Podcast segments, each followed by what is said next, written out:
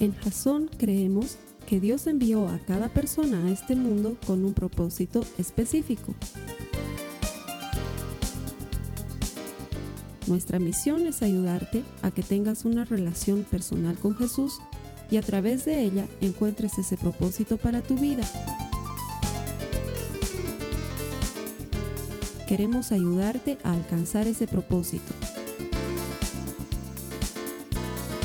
Es nuestra oración que este podcast te ayude a tener visión, a tener jazón.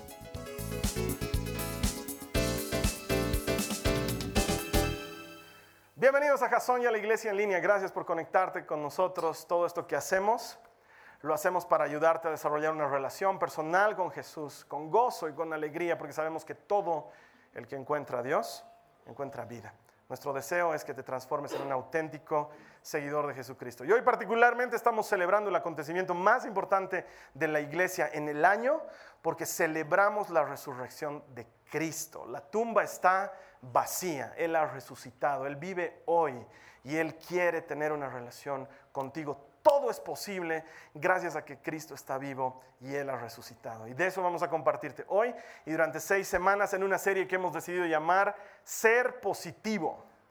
Porque estoy seguro vas a estar de acuerdo conmigo, es como si estuviéramos viviendo una suerte de epidemia de negativismo. ¿No te ha pasado? Como que toda la gente está imbuida en ese tema de, ay, todas las cosas están saliendo mal, y como que se vuelve un cáncer que te carcome el pensamiento y el corazón y uno vive angustiado y preocupado. Bienvenido porque de eso vamos a hablar durante seis semanas. A las personas que vienen aquí todos los domingos, gracias por venir a la iglesia. Es una opción, podrías estar haciendo otras cosas, comiendo salteñas, paseando por el parque, comprándote un algodón de azúcar, asoleándote en el delicioso sol otoñal que tenemos en la ciudad de La Paz, pero no has elegido venir a la iglesia y cada vez que eliges por Cristo, Él te recompensa.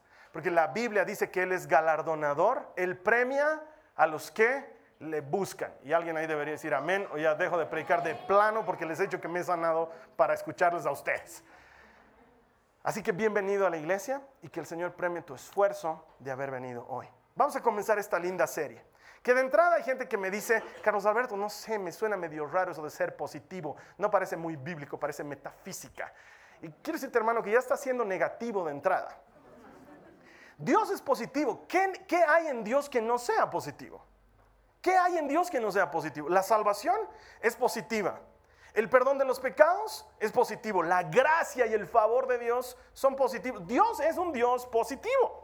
Entonces ser positivo es ser más parecidos a Dios. No tiene nada que ver con las corrientes actuales, tiene que ver con quién es él. Más aún en este mundo en el que todo parece negativo, porque hay gente que dice, todo está mal, la economía está mal, has visto la política y es súper inseguro salir a las calles. Carlos Alberto, yo ya no quiero ni salir porque te roban el celular. Tú estás diciendo que uno puede filmar, no puedes filmar, Carlos Alberto. Sacas tu celular y te lo roban y te hacen desaparecer a vos y tú vas a aparecer en las redes sociales, en la página de perdidos y todos te van a estar buscando porque todo está mal. Y ni me hables de los jóvenes de hoy en día, porque los jóvenes de hoy en día, ay, en mis tiempos era una maravilla, era otra cosa, pero esos jóvenes son maleducados y son pendencieros y faltan al respeto a sus padres. Y el sistema educativo que tenemos, por Dios, data de la época de la revolución industrial. Todo está mal. Para la gente todo está podrido.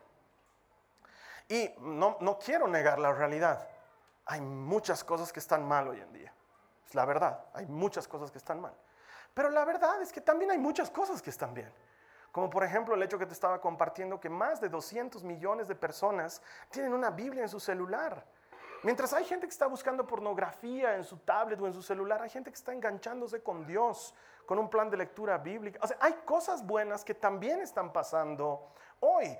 Niños que se pierden, que por las redes sociales aparecen porque la gente nos unimos y empezamos a hacer causa común y empezamos a detener a los que obran en contra de los que están haciendo bien. Hoy también están pasando cosas buenas y esto me hacía pensar en un ejemplo bien criollo, bien sencillo, pero te va a ayudar a entender. Lo he sacado de la naturaleza, de los animales, de los pájaros, para ser concreto. Hay un pájaro que se llama cuervo y es carroñero, solo come cosas que están muertas. Y hay otro pájaro hermoso que se llama colibrí o picaflor, que solo come cosas que están dulces. Y el cuervo no hay un día que no coma.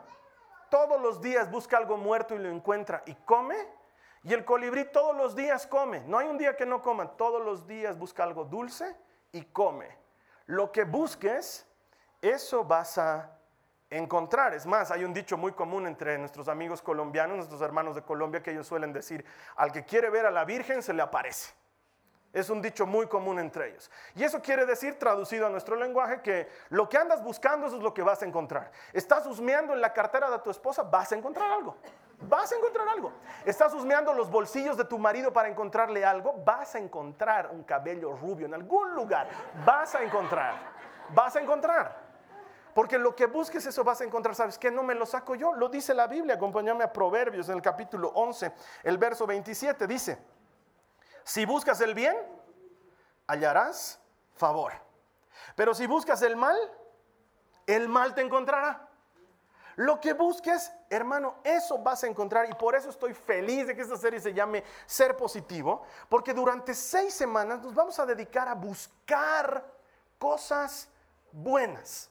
La siguiente semana vamos a hablar de la gratitud y luego vamos a hablar del ánimo y luego vamos a hablar de la generosidad y luego del entusiasmo y luego de la confianza, cosas absolutamente positivas. Y hoy vamos a comenzar hablando del optimismo. De hecho, la serie, o que diga el mensaje de hoy, se llama Soy optimista. Soy optimista. Y sin embargo hay algunos que de entrada dicen, mm, mm, a mí no me convences con ese tu airecito positivo, Carlos Alberto. Esas predicaciones metafísicas nueva era no van conmigo. Bueno, si quieres seguir amargado, hermano, puedes seguir. Pero yo te voy a decir que yo no soy optimista por lo que siento. No soy optimista por pensamiento positivo de mirarme al espejo y decir, todo va a estar bien, todo va a estar bien, todo va a estar bien, todo va a estar bien. Como el chapulín colorado, no va a doler, no va a doler, no va a doler, no va a doler. No, soy optimista por lo que Dios dice. No soy optimista por lo que siento, no soy optimista por lo que me está pasando, soy optimista por las promesas de Dios en su palabra. Y en su palabra él habla, él habla cosas de bien para nosotros. Y escojo creerlas para mi vida. El optimismo que los cristianos tenemos no se basa en un pensamiento o en un sentimiento, se basa en la eterna palabra de Dios. Así que hoy te voy a dar ocho razones para estar optimista, o sea que va a ser una prédica ametralladora, así la llamo yo, porque van a venir tantas citas bíblicas que tal vez ni te va a dar tiempo.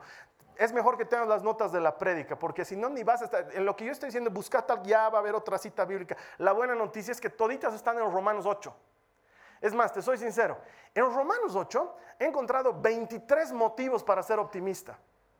Pero si decía ahora vamos a ver 23 motivos en la prédica, íbamos a estar hasta mañana. Entonces he elegido 8, me ha costado decir este no, y elegir solo 8, además que suena más lindo de decir 8 motivos para ser optimistas en Romanos 8 que decir 23 motivos para ser optimistas en Romanos 8, como que no suena lo mismo. Así que vamos a ver 8 motivos para ser optimistas en Romanos 8. El primero, considero el que abre todo.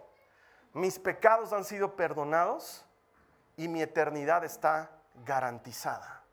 Mira lo que dice Romanos 8, los versos 1 al 2. Dice, por lo tanto, ya no hay condenación para los que pertenecen a Cristo Jesús. Y porque ustedes pertenecen a Él, el poder, el poder del Espíritu que da vida los ha libertado del poder del pecado que lleva a la muerte. ¿Cómo no voy a ser optimista de saber que ya no hay condenación sobre mí? No hay condenación para los que están en Cristo Jesús. No hay condenación para ti. Ay, Carlos Alberto, pero yo era de lo peor. Eras, tienes toda la razón. Las cosas viejas pasaron, todas son hechas nuevas. No importa que tu esposa te siga diciendo viejo mañoso, ya no eres viejo mañoso. No hay condenación sobre ti. Cada vez que tu esposa te mire con cara de viejo mañoso, dile, viejita, ya no soy mañoso, ahora soy viejo dulce. Como las pasas, me he vuelto mejor con el tiempo. ¿Por qué? Porque no hay condenación para los que estamos en Cristo Jesús. Porque Jesús ha vencido a la muerte y al pecado con la resurrección que estamos festejando hoy mismo. Entonces ya no hay por qué estar preocupado del pecado porque esa fuerza que te llevaba a hacer el mal ha sido vencida. Y tú puedes apropiarte de esa promesa y vivir como libre. Mientras que la mayoría de las personas creen que la gente se muere y por defecto va al cielo, la verdad es que no. No todos se van al cielo. ¿Quiénes se van al cielo? Aquellos que han sido rescatados por la sangre de Cristo. Entonces, ¿cómo no voy a ser optimista al recordar que Jesús ha dicho, estoy yendo a prepararte un lugar para que donde yo estés, estés tú también conmigo? ¿Cómo no voy a ser optimista de saber que mi destino eterno está seguro, que ya sé a dónde me estoy yendo, que no soy salvo por lo que hago, soy salvo por lo que creo? Mi deuda era muy grande no podía pagarla. Vino Cristo y se hizo cargo de ella. Soy optimista porque mi destino eterno está seguro. Me hace recuerdo un ejemplo que me ponían cuando era muchachito y me decían, una pareja fue a cenar una noche en un restaurante lujoso, muy lujoso y muy caro. Y el esposo la llevó a la esposa confiado de que había sacado la billetera. Pero cuando llegó el momento de pagar se dio cuenta que no la había sacado. No tenía efectivo suficiente, ni la tarjeta de débito de crédito, y la esposa confiada en el esposo no había sacado plata.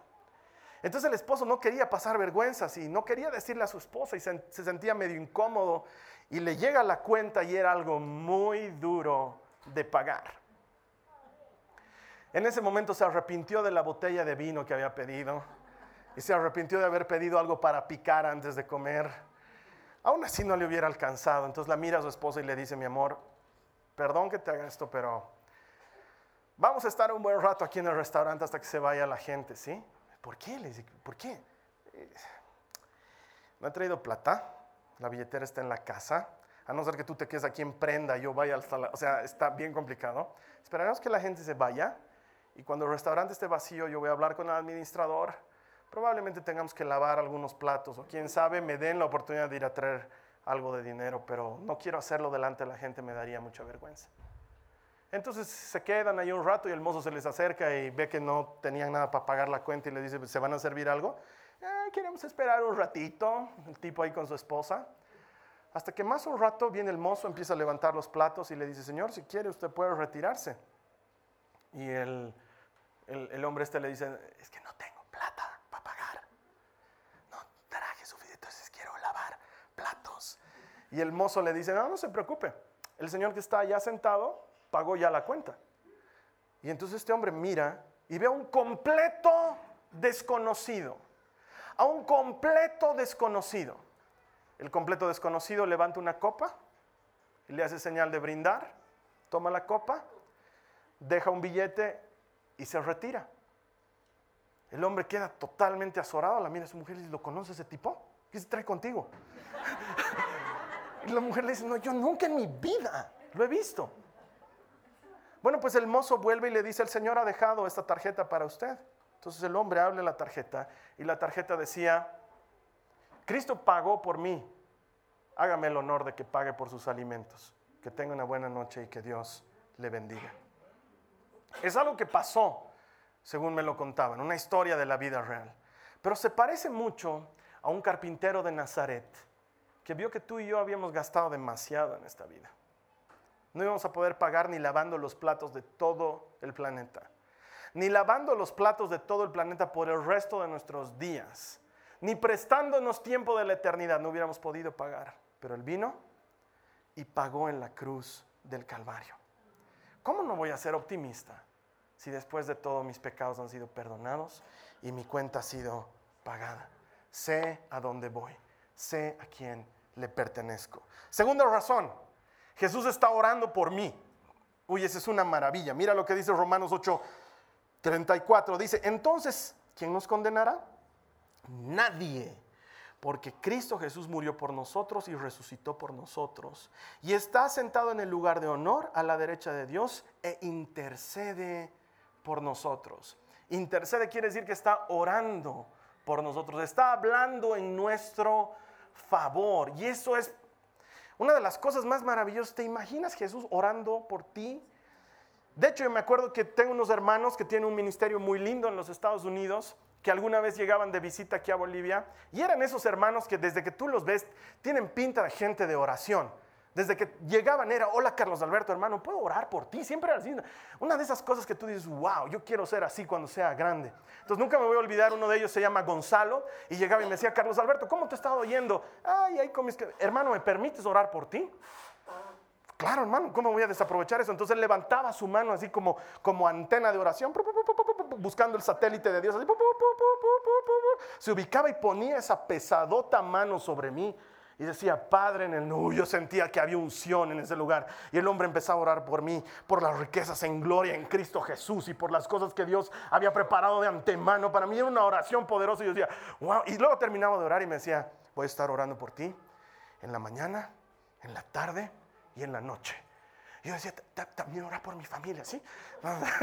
Porque cuando tienes ese tipo de oración, ese tipo de gente, es una maravilla. Ahora imagínate, cuán superior es que Jesús esté orando por ti preocupándose de tus necesidades, entendiéndose con Dios sobre tus anhelos, justificándote constantemente delante del trono de la gracia. La Biblia dice que tenemos abogado en Cristo Jesús para ser liberados en el momento oportuno. Entonces, claro que soy optimista, porque hay alguien más poderoso que yo que está orando por mí.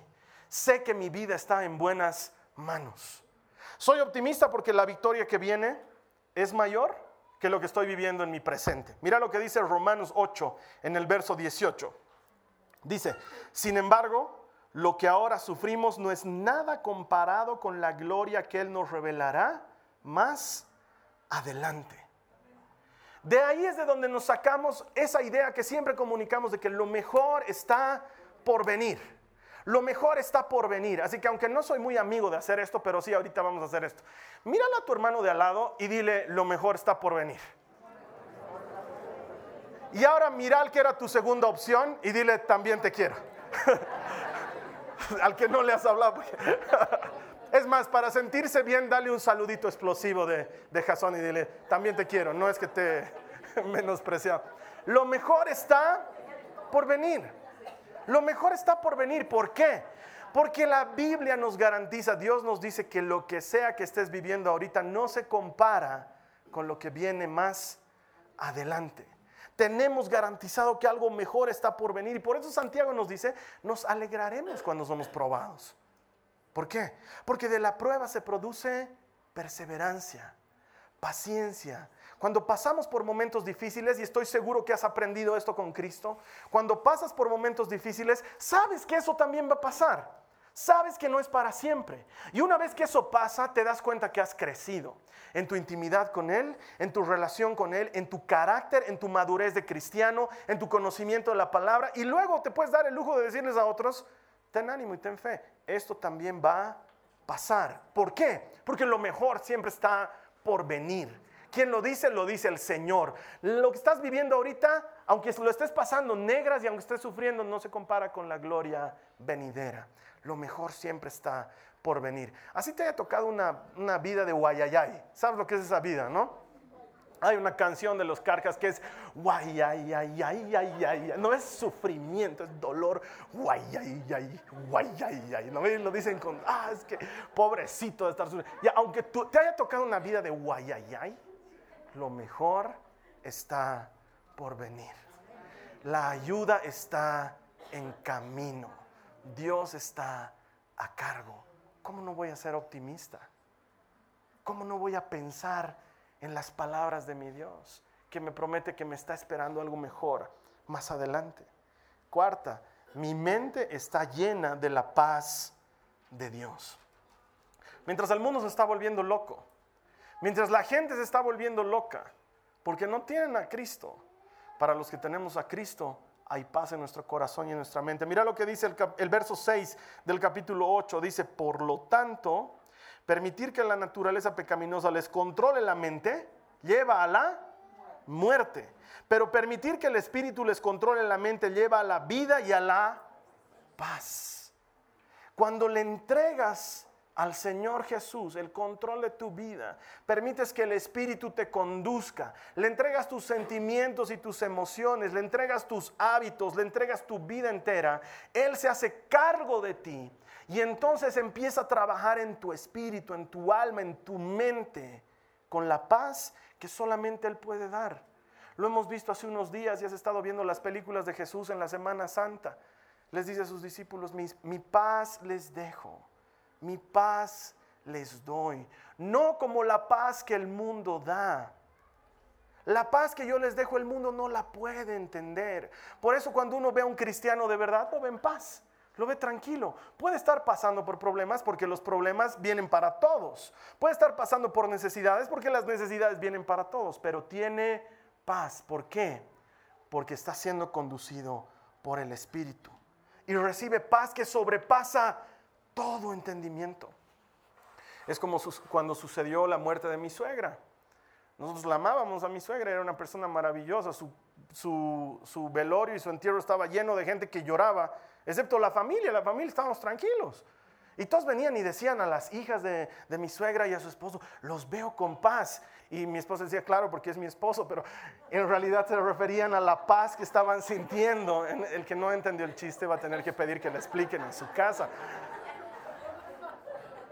¿Cómo es que están con tanta paz? Y es que la paz de Dios, que sobrepasa todo entendimiento, es capaz de guardar tu corazón y tus pensamientos en Cristo Jesús. Entonces, aun cuando pase por el valle de sombra de muertes, no temeré mal alguno, porque tú, Señor, estás conmigo. Tu vara, tu callado me infunden aliento. Tengo paz porque estás conmigo. Me acuerdo que hace unos días atrás, por mi trabajo como coach, enseño liderazgo y hago esas cosas, me toca viajar una que otra vez, cada vez más a menudo. Y la verdad es que no soy fan de los viajes, no me gusta viajar. Entonces estaba lloriqueando con mi esposa porque creo que el primero que necesita esta prédica soy yo. Eh, hay que ser más optimista. Yo tiendo a, dejarme vencer. Entonces me estaba lloriqueando con mi esposa y le decía, es que no me gusta viajar. Le decía, no, me gusta viajar. Y la Carly me decía, pero ¿por qué? Más bien qué lindo que te toca en tu... Es que no, es que ir al aeropuerto y los aviones y el sillón incómodo que te toca y el niño que vomita. Y, y la Carly me decía, ¿y a ti cuántas veces te ha pasado eso? Una vez había un niño que estaba vomitando. Ay. Entonces ella me decía, si sigues diciendo que no te gusta viajar, entonces no te va a gustar viajar, Carlos Alberto. ¿Qué le enseñas a la gente, pastor? ¿Qué le enseñas a la gente, coach? Cuando la Carly me dice coach o pastor, no me lo está diciendo en un sentido amoroso. ¿Qué le enseñas a la gente? Entonces yo le dije, ¿qué tal si me dejas predicar? No, no no le dije eso. Pero lo pensé en algún momento.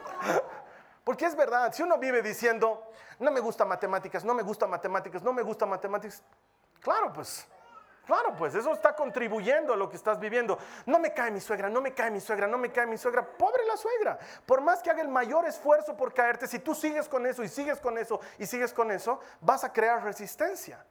Tenemos que someter nuestra mente a Cristo y entregarle nuestra mente a Cristo y decirle, Señor, gracias por dejarme viajar. Gracias por dejarme estudiar matemáticas. Gracias por haberme bendecido con una suegra. Señor, gracias. Y creer que Él puede hacerse cargo de nuestra mente y llenar nuestra mente de paz. Entonces, claro que soy optimista. ¿Por qué? Porque mi Dios llena mi mente de paz. En mi momento de peor tribulación, puedo buscarlo a Él. Y hay paz en la fuente de gracia que Él ha preparado para mí. Claro que puedo ser optimista. La siguiente. Esta es una buenaza que todos conocen. Si Dios está conmigo, ¿quién contra mí? Si Dios está conmigo, ¿quién contra mí? Eso es una maravilla. Romanos 8:31. ¿Qué podemos decir acerca de cosas tan maravillosas como estas? Si Dios está a favor de nosotros, ¿quién podrá ponerse en nuestra contra? el que te critica, el que te condena, el que te persigue, el que habla mal de ti, el que no te quiere, el que anda buscando la oportunidad para hacerte pisar el palito, no sabe que no puede contigo. No tiene idea. Piensan que te han metido el gran juicio, que te van a meter a la cárcel y que te vas a pudrir allá adentro y Dios dice, esto está conmigo. Es mi hijo, yo lo he rescatado yo soy su reivindicador, mía es la venganza. Y entonces el otro no sabe por qué todo se le frustra y todo le sale mal. Y no es que no pasas por sufrimiento, porque tienes que ir igualito a defenderte, tienes igualito que contratar un abogado, pero Dios opera en tu bien. Y lo que fue pensado para mal para ti, se transforma en algo bueno para tu vida y empiezas a experimentar la bondad y la gracia y el favor y la provisión de Dios. Y te das cuenta que, aunque el mundo entero esté contra ti, Dios está de tu lado. Y si Dios está de tu lado, ¿quién puede contra ti? Es como cuando era chiquito. Cuando era chiquito me encantaba ir a la oficina de mi papá. Porque iba a la oficina de mi papá, mi papá tenía una oficina de arquitectos en un banco, entonces ellos tenían cosas que los demás no tenían, era una oficina especial, donde tenían un pequeño depósito con materiales de escritorio, que para mí era pues Disney. Entonces yo entraba a esa su puertita y sacaba tijeras, y sacaba lápices, y sacaba... Y más de una vez me ha visto algún empleado ahí y me decía, ¿qué es aquí? ¿Quién eres? Y yo le decía, mi papá es el arquitecto. Y si mi papá está a mi favor, ¿qué empleado puede estar en mi contra? ah, porque es una maravilla cuando tu papá es el jefe. Además que me acuerdo que mi hermano y yo hacíamos explotar la cafetería. Agarramos el teléfono. Hablamos de la oficina del arquitecto Paz, nos puede traer dos Coca-Colas y dos sándwiches de huevo. y mi papá luego tenía que calcar al final del día. ¿Por qué? ¿Por qué me iba a decir que no? Mi papá me decía, pídanse lo que quieran, hijito. Yo le hacía caso a mi papá. Si mi papá está a mi favor, ¿quién puede estar en contra mía? Es algo que yo les enseño a las chicas. Les digo, cuando me pidan permiso a mí, no vayan luego pues a pedir permiso a su mamá, ya no tienen chiste. Más bien, cuando su mamá les diga, ¿por qué están haciendo eso? Pueden decir, mi papá me ha dicho. Y entonces hay zafas de todo, porque si tu papá está a tu favor, ¿quién puede estar en contra tuya? Ahora mi papá es el dueño del universo. Es el dueño de todo cuanto existe. Es el dueño de todo lo que hay y lo que no podemos imaginar, todo es de Él. Y si Dios está a mi favor, ¿quién puede estar en contra mía? ¿Quién puede hacerme daño? ¿Quién puede levantarse en mi contra? Nadie, porque Él está a mi favor. ¿Cómo no voy a ser optimista? Claro que soy optimista. Dios está de mi lado. Dios está de mi lado. El siguiente, el Espíritu de, de Dios me ayuda en mi debilidad. Qué respiro, qué alivio. Romanos 8, 26, la primera parte del versículo dice, además, el Espíritu Santo nos ayuda en nuestra debilidad. Estoy decaído, Él me levanta. Estoy herido y Él me sana. Me siento solo y Él viene a acompañarme. Me siento débil y entonces Él se hace fuerte en mí. El Espíritu Santo me ayuda. Me hace recuerdo a las palabras de Cristo, la última cena, hablando con sus discípulos. Está registrado en Juan. Él les dice, les conviene que me vaya. Y los discípulos arman el escándalo. ¿Cómo, Señor? ¿Cómo nos vas a dejar? Apenas estamos comenzando tres años de ministerio, ni siquiera ha sucedido la curva de crecimiento del producto. No estamos viendo aún las regalías, no estamos viendo los beneficios, ya te vas a ir. Les conviene, les conviene que me vaya. ¿Cómo nos va a convenir, Señor? Ya no vas a estar con nosotros. No, no, no. Porque cuando yo me vaya, les enviaré el Espíritu, el Espíritu de verdad. Él nunca más se apartará de ustedes cuando estás en una clínica, Él está ahí contigo. Estás entrando a charlar con alguien, a buscar un aumento, a pelear por una cosa que te han hecho injusta. Él está ahí contigo. Cuando te han dejado a un lado, todos te abandonan, todos te dejan, nadie te quiere, excepto Él. Él nunca se va, Él nunca te deja, Él nunca te abandona. ¿Por qué? Porque Él nos ayuda en nuestra debilidad.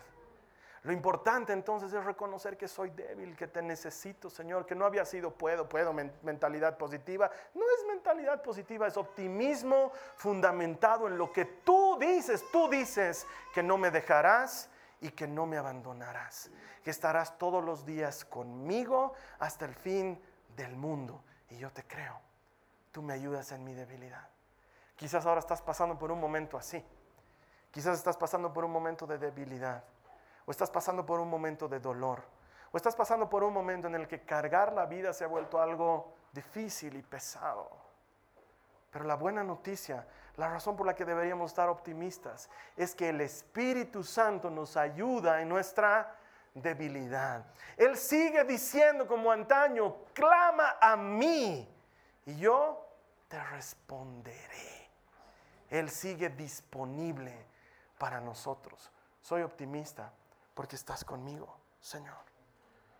El siguiente, todas las cosas me ayudan a bien. Romanos 8:28, ¿qué dice? Y sabemos que Dios hace que todas las cosas cooperen para el bien de quienes lo aman. ¿Hay aquí alguien que ame al Señor Jesús? Entonces todas las cosas dicen que cooperan para tu bien. Esos que son llamados según el propósito que Él tiene para ellos. Él tiene un propósito para ti.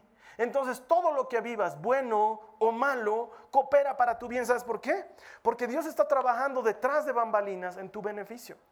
Aun cuando tú no lo notas, aun cuando tú no lo ves, eso me hace recuerdo a una vez que mi esposa me llevó al aniversario de La France en la Embajada de Francia. Ella ha trabajado muchos años al servicio del gobierno francés y hubo uno de esos 14 de julio en, los que mi esposa me llevó. Es pues todo de alta alcurnia y hermano, no, así como estamos vestidos, no podemos entrar a no ser que seas francés. Los franceses pueden entrar porque son franceses, ¿no? Entonces, eh, de, hecho entran así, ¿no? Pero uno va bien vestidito, buen traje. Y yo me acuerdo que me sentí un poco así como Adán en el Día de la Madre, porque todos hablaban francés, yo no parlais francés, entonces no entendía ni pepa de lo que decían, pero había comida, había harta comida. Mi esposa tenía que estar en sus deberes de trabajadora de los franceses, entonces no estaba yo con mi esposa, pero no me las doy de ser un tímido que me queda en un rincón, entonces empecé a caminar y saludaba a la gente con mi copita y de repente me di cuenta que pasaba algo extraordinario. Me daban algo, yo probaba, no me gustaba, entonces lo dejaba ahí porque no podía botarlo, lo dejaba ahí y de repente aparecía un mozo ninja. No sé si has visto alguna vez eso un tipo que no estaba ahí y de repente aparecía, alzaba eso, lo ponía en una bandeja y se quedaba ahí y se mimetizaba con el ambiente. Desaparecía. Yo vi eso y dije, Santa Madre de Elvis, ¿qué es eso? Primera vez en mi vida que veo algo así. Entonces ya empecé a hacer a propósito. Alzaba algo y lo dejaba en cualquier lugar. Y el tipo corría, lo volvía a poner en su bandeja y se quedaba ahí. Se camuflaba otra vez con el ambiente dejaba otra cosa y él alzaba ese cachito. Yo estaba por dejar así mi copa en cualquier lugar y él ponía la bandeja ahí. Me la recibe. Y eso me hace pensar en Dios. Tú la estás regando por algún lugar y Él viene a sostenerte en tu debilidad. Tú la estás pasando difíciles y Él viene a ayudarte. Parece que no estuviera, parece que ha callado, parece que guarda silencio, pero no está ahí mimetizado con el lugar. Y en cuanto tú lo necesitas, Dios aparece siempre en el momento oportuno. ¿Por qué? Porque todas las cosas ayudan a bien de los que le aman. Todo, todo. El problema de deudas por el que estás pasando, te has metido por cabeza hueca. Te has metido en el lío tú solito. Sabías que no tenías que meterte, pero te tengo una noticia. Eso también te va a ayudar para bien. Dios no va a permitir que te hundas. Te has metido en una relación que no deberías meterte. Tu madre te lo dijo mil veces, no con ese, pero tú de resbalosa dijiste adelante. todas las cosas cooperan a bien de los que le aman a Dios. Entregale eso al Señor. Dile, Señor, realmente me vas a tener que sorprender con esta porque no sé cómo va a ser un milagro de estito. Y dejarle a Dios que haga un milagro porque Él es fiel, Él es poderoso y todo coopera para tu bien. Pero hermano, yo estoy pasando por un momento muy difícil, estoy sufriendo mucho. ¿Es esto lo que Dios quiere para mí? Si mediante eso te vas a pegar harto a Él y vas a desarrollar confianza y dependencia, bienvenido a la universidad de Dios. Él dispone todas las cosas buenas y malas para bien de los que le aman. ¿Cómo no estar optimistas? Y la última, de ocho, ahí he baleado hoy día gravemente. Nada me puede separar de su amor. Romanos 8, 38 al 39 dice, y estoy convencido de que nada podrá jamás separarnos del amor de Dios. Ni la muerte, ni la vida, ni ángeles, ni demonios, ni nuestros temores de hoy, ni nuestras preocupaciones de mañana. Ni siquiera los poderes del infierno pueden separarnos del amor de Dios. Ningún poder en las alturas ni en las profundidades, de hecho, nada en toda la creación podrá jamás separarnos del amor de Dios, que está revelado en Cristo Jesús, nuestro Señor. Nada puede hacer que te ame más ni que te ame menos. Su amor por ti es perfecto. Pero Carlos Alberto, me he perdido toda la serie de oraciones peligrosas. Eso quiere decir que son cinco domingos que no vengo a la iglesia. Debe, debe ser que me ama, aunque sea un poquito menos, por eso, ¿no? te sigue amando igual. El único que toma lista en Jasón soy yo. El Señor no toma lista. Él te sigue amando. Él no se fija en lo que haces y lo que no haces. Él se fija en lo que hizo Cristo en la cruz del Calvario. Por eso nos dice que su amor nos ha sido revelado por medio de Jesucristo. Y nada de lo que tú y yo podamos hacer va a hacer que nos ame más o nos ame menos. Porque también está el otro hermano que dice, yo no falto hace 25 domingos, hermano, aleluya. Dios me debe estar amando mucho. Dios te ama igual porque dio su vida por ti en el Calvario y te ama y no te dejará de amar. Punto final. Nada te puede separar de su amor. Si en algún momento tú experimentas separación del amor de Dios, probablemente es que tú estás caminando lejos de Él porque Él te sigue amando. Y en cuanto te das vuelta, Él está ahí, con los brazos abiertos, con sandalias para ponerte en los pies y un anillo para ponerte en la mano y ropa para cambiarte la mugre de la que te has vestido y un becerro de oro para que un becerro de de oro un becerro de oro para que lo vendan y compren muy buena comida y festejen. Él nunca va a dejar de amarte. Él nunca va a dejar de amarte. Te sigue amando. Y nada puede separarte de su maravilloso amor. ¿Cómo no ser optimista? Entonces, no soy optimista por lo que pienso o siento. Soy optimista por lo que Dios dice. Por lo que Él dice. Soy optimista porque mis pecados han sido perdonados. Mi cuenta está pagada. Sé cuál es mi destino eterno. Soy optimista porque Jesús está orando por mí. Mi caso está en buenas manos. Soy optimista porque lo mejor está por venir. No importa lo que estés viviendo ahorita, bueno o malo, lo que viene es mucho mejor. Siempre soy optimista porque mi mente está llena de su paz. Soy optimista porque Dios está a mi favor y si Él está conmigo, ¿quién puede estar en mi contra? Soy optimista porque Dios me ayuda en mi debilidad, su espíritu me ayuda en mi debilidad. Soy optimista porque todas las cosas me ayudan a bien, todo. Y soy optimista porque nada me podrá separar de su amor. Eso es ser positivo. Eso es un cristianismo verdadero, real. Y entonces el que me dice, ay no, Carlos Alberto, el cristianismo no es positivo, no ha entendido que Dios es así. Él es positivo. Él tiene pensamientos de bien y no de mal, dice su palabra. ¿Qué vamos a hacer tú y yo? Quizás es momento de dejar de ser negativos. Quizás es momento de dejar de verle el lado oscuro y feo a todas las cosas y empezar a confiar y abandonarnos a lo que Él dice en su palabra y a creerle de verdad. Cuando salgas de este lugar, la vida va a seguir igual. Va a seguir igual. Es la verdad. Cuando salgas afuera, los problemas que tienes te están esperando. La enfermedad que tienes está ahí todavía. Las deudas y los dolores siguen ahí. Mi expectativa es que cuando salgas tú seas diferente. Que veas esa enfermedad y digas, todo ayuda bien a los que aman a Dios.